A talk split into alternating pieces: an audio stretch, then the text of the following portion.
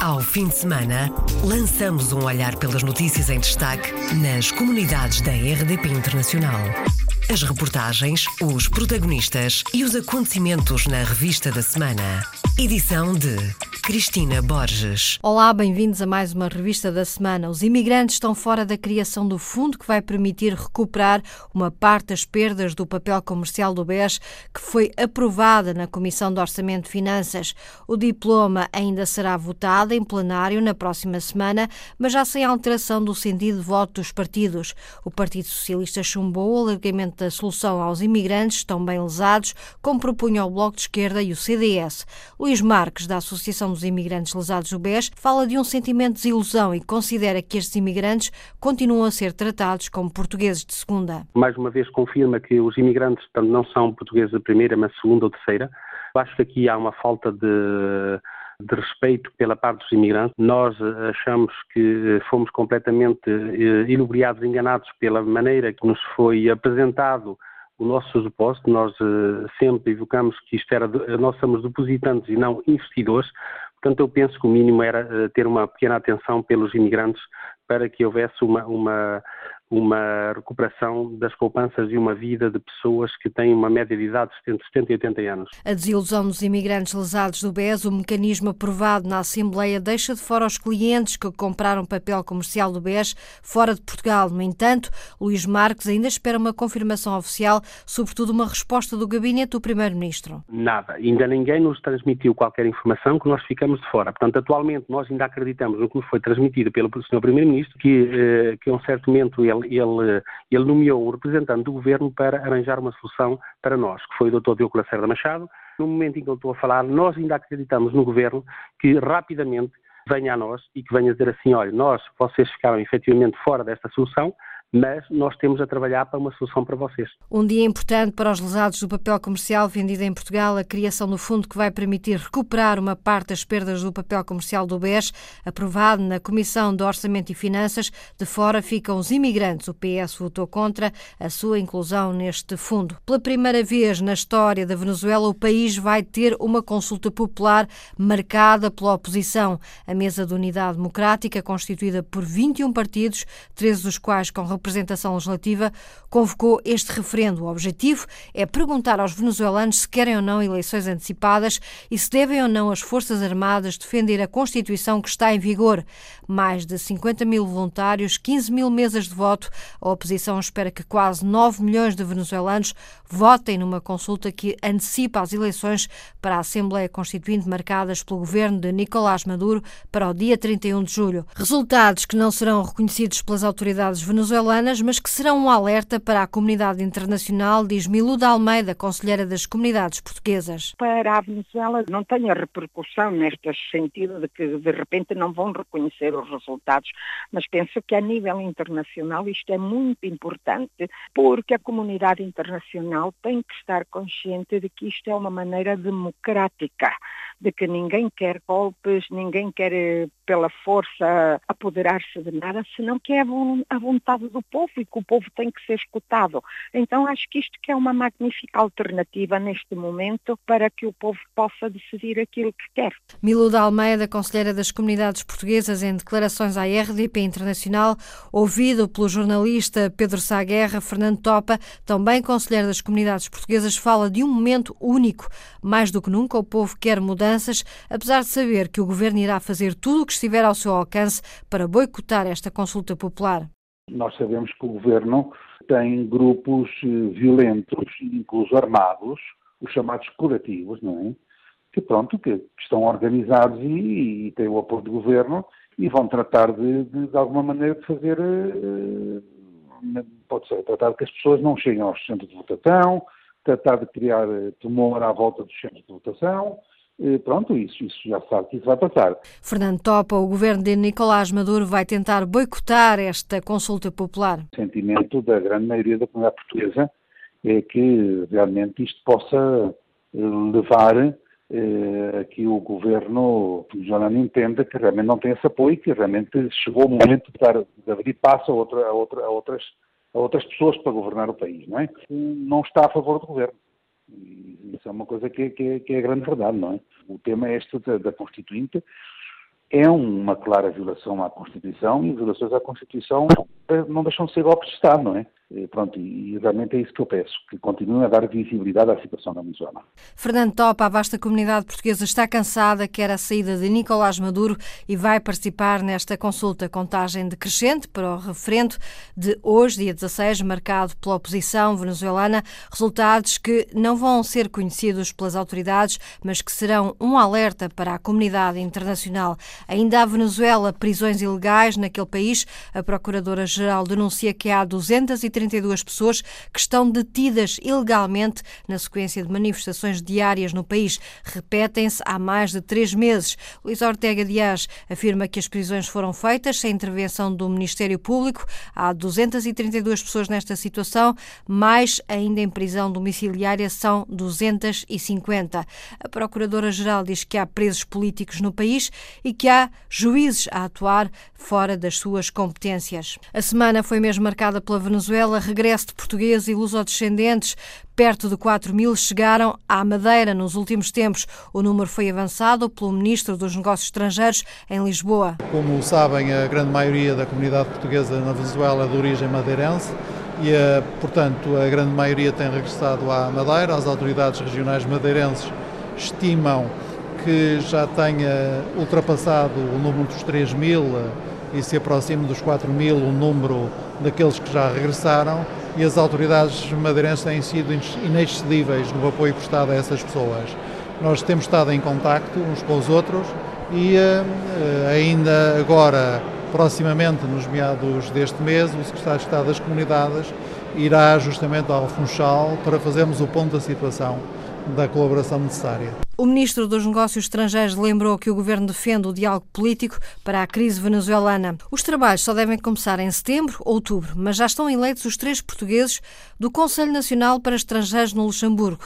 São eles Marlene Rodrigues, Mário Lobo e Vânia Martins. São os três eleitos para o Conselho Nacional de Estrangeiros. A cabo-verdiana Débora Barros foi reeleita pelo Círculo Fora da União Europeia. A psicóloga Marlene Rodrigues quer estar mais próxima das entidades que trabalham no terreno para dar voz às questões.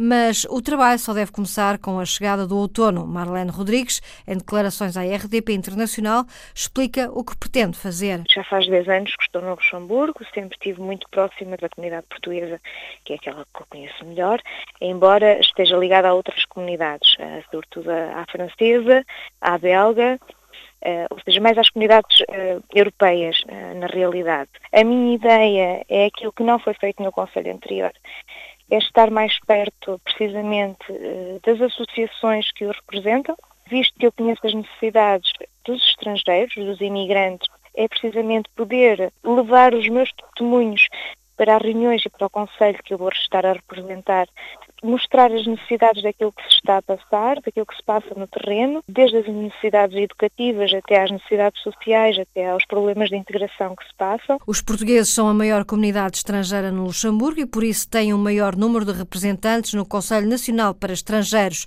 As dificuldades linguísticas são um obstáculo na integração para quem não fala uma das três línguas do país, o luxemburguês, francês e alemão.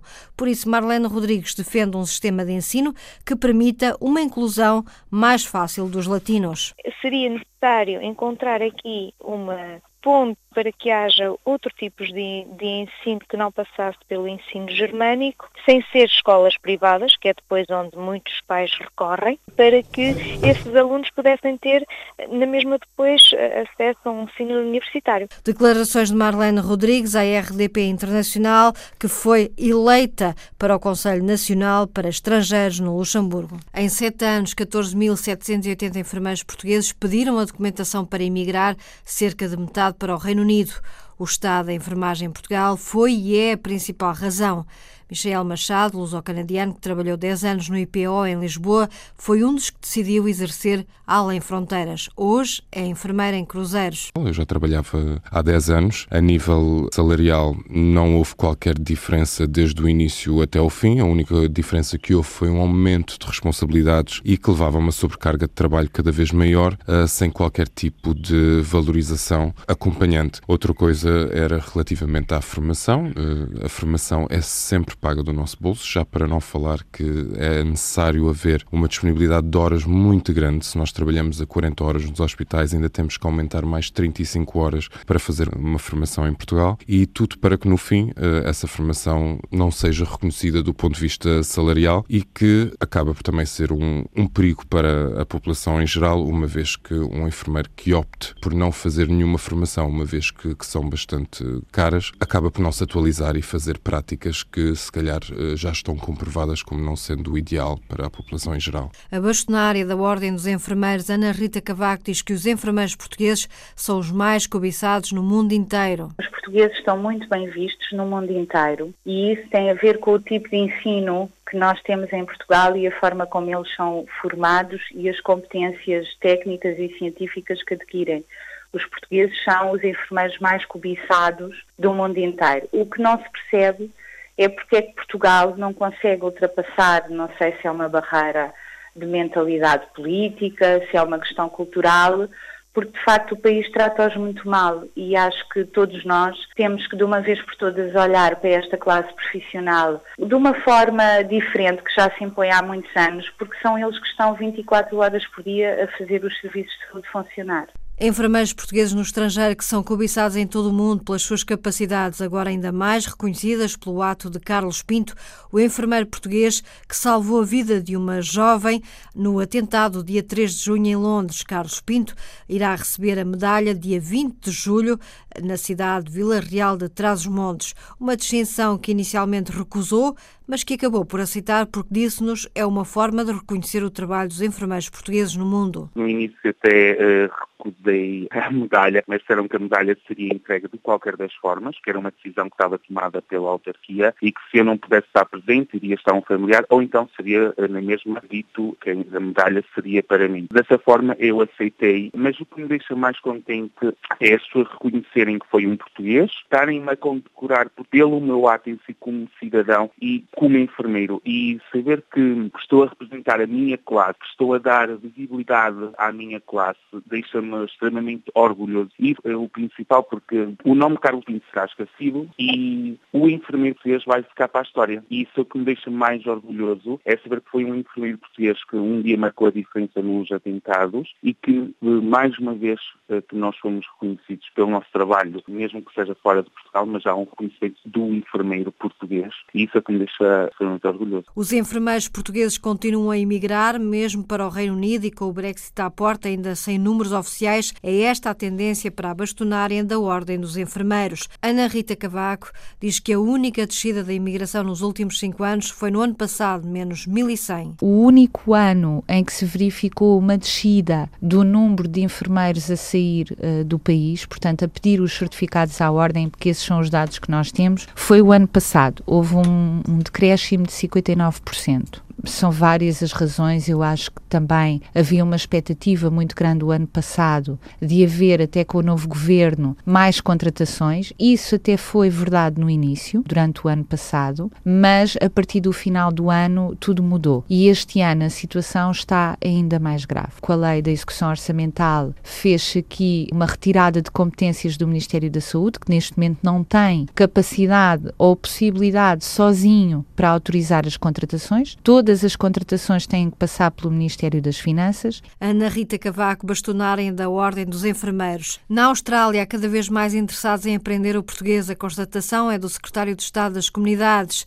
Na sua deslocação àquele país, José Luís Carneiro, sublinhou que a colocação de uma coordenadora para o ensino português na Austrália permitiu duplicar o número de alunos de língua portuguesa. Gostaria de sublinhar o importante resultado da colocação de uma coordenadora de língua portuguesa aqui na Austrália, que permitiu que, eh, ao longo dos últimos três anos, tivéssemos conseguido duplicar o número de alunos de língua portuguesa, tenhamos conseguido duplicar o número de professores e, ao mesmo tempo, duplicar o número de estabelecimentos com oferta de língua portuguesa. Estamos a falar de cerca de 650 alunos de língua portuguesa, mas o que sentimos é que há uma procura cada vez maior e, portanto, é necessário uh, agora integrar todos os esforços, quer os esforços da coordenação de língua portuguesa e do Instituto Camões, quer os esforços que individual ou coletivamente por parte de entidades não governamentais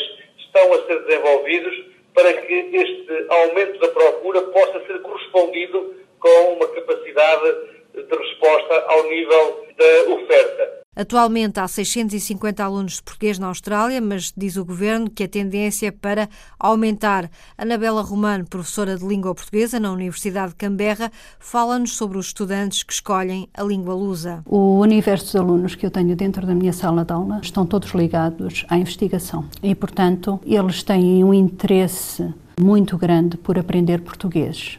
A maior parte deles são australianos. Tenho um equatoriano, uma venezuelana, uma espanhola. Eles estão aqui, a maior parte deles, por motivos profissionais, porque estão ligados à investigação de cartografia antiga, documentos da época dos descobrimentos, história recente de Timor e, portanto, o português, como está na base desses documentos todos, eles necessitam da língua portuguesa para identificar lugares e para interpretar. A professora Anabela Romano, na Universidade de Canberra, detalha ainda mais o perfil dos estudantes de português na Austrália. Tenho também um outro leque de alunos que, curiosamente, querem eh, passar a reforma em Portugal, inclusive compraram casas em Portugal, adoram o nosso país e, e portanto, querem passar o resto dos dias em Portugal. E tenho ainda um terceiro grupo que se interessa pelo português porque trabalha na defesa, faz comissões ou fez comissões em Timor-Leste. Eles estão muito interessados em aprender.